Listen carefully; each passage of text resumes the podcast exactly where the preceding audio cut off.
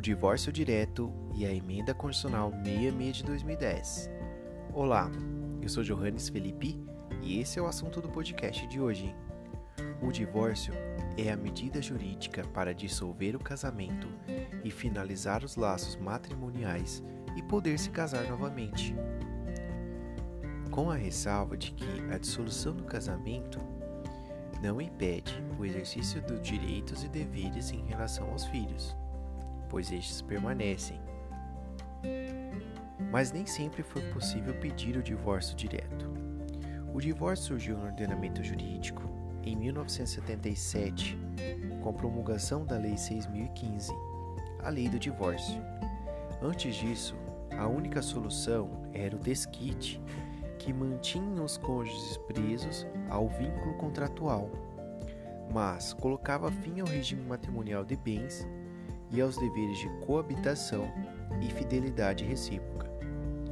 Entretanto, não era possível os desquitados a contratação de um novo casamento, levando a outras uniões à margem da lei. Naquela época, o divórcio somente era possível se atendesse a alguns requisitos, como a separação de fato há mais de cinco anos e a comprovação de quem desse causa à separação. A partir da Constituição de 1988, foi reduzido esses prazos, podendo-se pedir o divórcio após dois anos de separação de fato e podendo também pedir após um ano da separação judicial, pedindo a conversão da separação judicial em divórcio. Posteriormente a isso surgiu o Código Civil de 2002, que tratou das questões de direito de família como a dissolução da sociedade conjugal. Tanto o Instituto da Separação quanto o Instituto do Divórcio. Mas também não trouxe grandes novidades. Para você ter uma ideia dessa evolução histórica e cultural, o Código Civil de 1916 via o casamento como indissolúvel e tratava a mulher como incapaz, o marido era tido como chefe da família e a esposa era tida como auxiliar. E após isso que veio a Lei do Divórcio de 1977, o Código Civil de 2002, mas enfim, com a Emenda Constitucional 66 de 2010, que foi publicada em 13 de julho de 2010, que foi acrescentado o parágrafo 6 ao artigo 226 da Constituição Federal para declarar que o casamento civil pode ser dissolvido pelo divórcio. Esse divórcio passou a ser chamado de direto. Acabou praticamente com o Instituto da Separação Judicial, não se fazendo mais necessário aguardar aquele prazo de cinco anos, ou de dois anos, ou de um ano. Antes tinha que aguardar essa separação e, a, e depois convertê-la em divórcio. E o divórcio passou a ser concedido independentemente da culpa. Esta emenda 66 de 2010 está completando 10 anos. Completou 10 anos e foi conhecida como PEC do divórcio.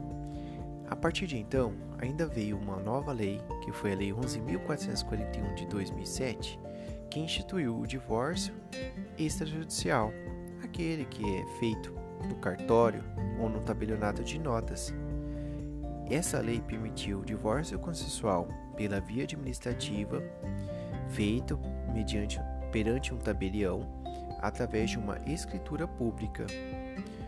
Passou a ser vista como um procedimento ainda mais célere e menos burocrático. Mas para que o divórcio seja feito no cartório, é necessário que as partes estejam de acordo, ou seja, em consenso, e não tenham filhos menores incapazes, ou tenham filhos menores, mas que é, tenham sido emancipados. E é necessária a presença de um advogado ou defensor público. Nessa pandemia pela Covid-19 do coronavírus, os divórcios no Brasil aumentaram cerca de 18,7% só nesse primeiro semestre de 2020, principalmente os divórcios extrajudiciais, aqueles divórcios consensual feitos no cartório. Para você ter uma ideia, só no estado do Amazonas, esse percentual de divórcio extrajudicial aumentou 133%. Em segundo lugar fica o estado do Piauí com 122% e o estado de Pernambuco, que teve um aumento de 80% nas causas de família de divórcio direto. Espero que vocês tenham gostado deste assunto. Siga a gente nas redes sociais, segue direito e direito.segue. Valeu, tchau e até a próxima.